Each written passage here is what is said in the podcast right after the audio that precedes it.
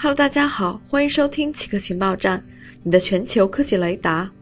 今天的奇客情报站将为您传递两条消息：红海美国工厂将为 Google 生产服务器零部件；位于威斯康星州的富士康工厂原计划生产液晶面板，现在将改为生产服务器零部件。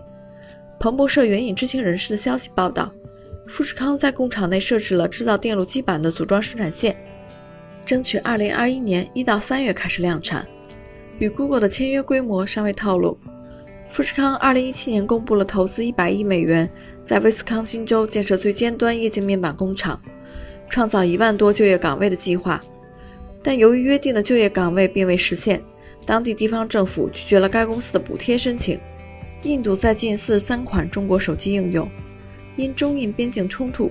印度先后在六月和九月共禁止了一百七十多款应用，理由是这些应用收集和共享用户数据，可能对国家构成威胁。本周二，印度再次禁用了四十三款手机应用，其中包括阿里巴巴的全球速卖通。这是印度发起的新一轮针对中国的网络制裁。印度给出的理由与前两次相同，声称这些应用程序威胁到了印度的主权和完整。印度科技部部长将这些行动称为数字打击。以上就是今天七个情报站的所有内容，谢谢您的收听。